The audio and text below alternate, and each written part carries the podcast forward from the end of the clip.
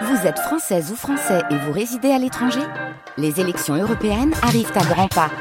Rendez-vous le dimanche 9 juin pour élire les représentants français au Parlement européen. Ou le samedi 8 juin si vous résidez sur le continent américain ou dans les Caraïbes. Bon vote Il fait fin quand même. hein. France Bleu Saint-Étienne-Loire, il est midi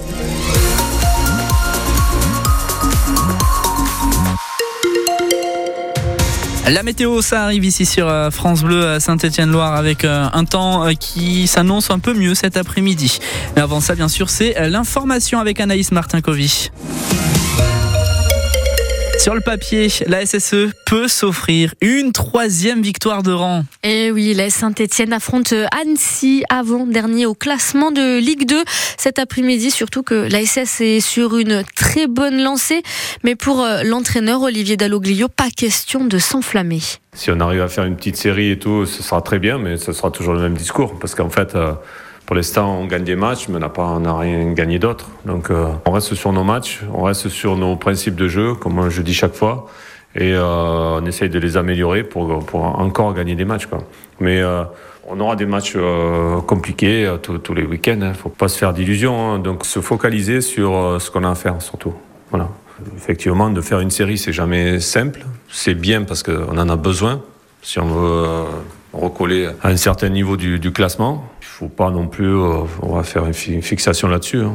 Il faut par contre faire une fixation sur ce qu'on a à faire sur le terrain, euh, l'engagement qu'on doit y mettre et tout, ça oui.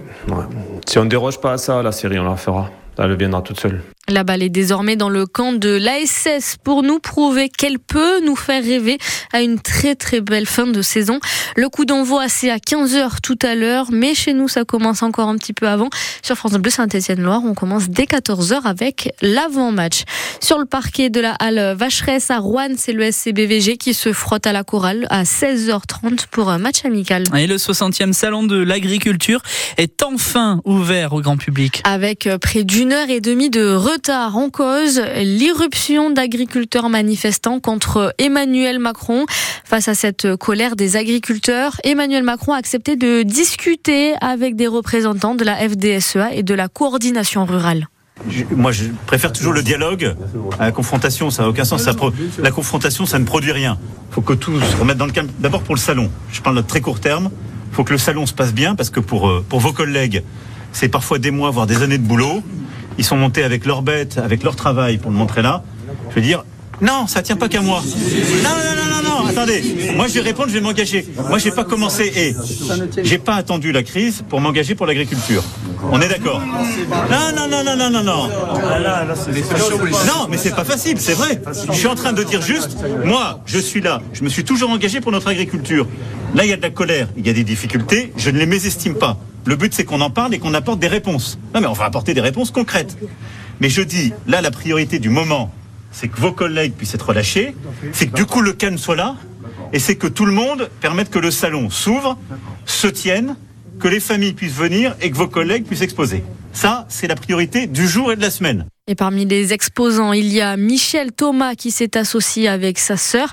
C'est la première fois qu'elle monte au Salon de l'Agriculture pour représenter le département de la Loire. Et pour elle, c'est une grande fierté. Je suis très fière de pouvoir monter à Paris, de représenter le département de la Loire. Il y a beaucoup de médaillés, il y a eu 25 l'année dernière. Et en fait, depuis quelques années, il y a beaucoup de médailles dans la Loire, mais les producteurs ne sont pas très représentés. Donc euh, je pense qu'il était temps qu'en fait, euh, nous montions à Paris pour pouvoir euh, représenter la Loire et parler de notre département. On est une vingtaine de producteurs à On va se relier sur le stand euh, à peu près tous les deux jours. Qu'est-ce que j'attends du salon? Moi, c'est surtout représenter le, département et faire connaître le département parce que je pense que après représenter nous euh, individuellement, c'est très compliqué, mais c'est surtout pouvoir représenter le département et attirer les gens euh, qui puissent venir visiter notre département. Michel Thomas, vous la retrouvez demain et lundi dans les allées du Salon de l'Agriculture à Paris.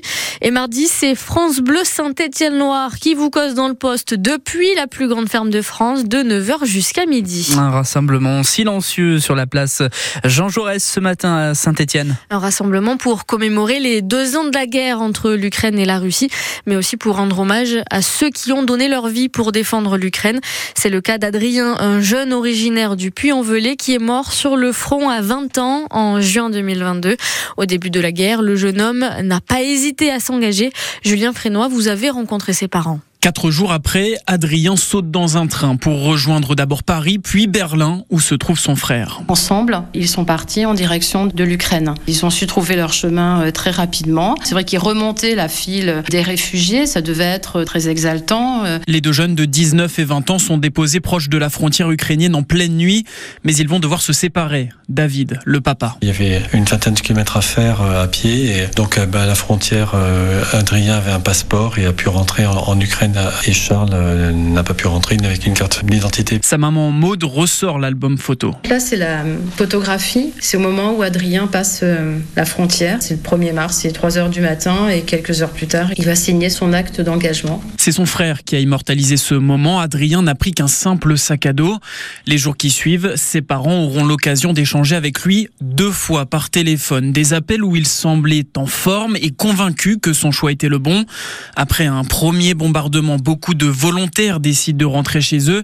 Mais Adrien maintient son engagement. Progressivement, après, il s'est rapproché de la ligne de front. Puis donc, il a fini par être mortellement blessé. Placé dans le coma après un bombardement, Adrien Duguay-Le meurt le 25 juin 2022 à proximité de Kharkiv, au nord-est de l'Ukraine. Et ce témoignage, vous le retrouvez sur francebleu.fr. 2-0 pour le Puy Foot. Les Poneaux n'ont eu besoin que de 15 minutes pour faire le break face à Alès en National 2. Le Puy Foot prend provisoirement la première place du classement et peut désormais se concentrer sur son match de Coupe de France jeudi face au Stade Rennais, un club de Ligue 1. L'équipe de France de foot féminin s'envole en finale de la Ligue des Nations, une première pour le club. Les Bleus ont battu l'Allemagne hier 2-1. Elles affronteront l'Espagne championne du monde mercredi. Et puis c'est un week-end rouge qui vous attend sur les routes de la région Auvergne-Rhône-Alpes dans le sens des départs. Bison Futé vous conseille d'éviter l'autoroute A43 aujourd'hui entre Lyon et Chambéry. Ça s'annonce vraiment compliqué aujourd'hui, surtout autour des stations de ski des Alpes, puisque c'est le week-end de chasse et croisée entre ceux qui partent en vacances et ceux qui rentrent.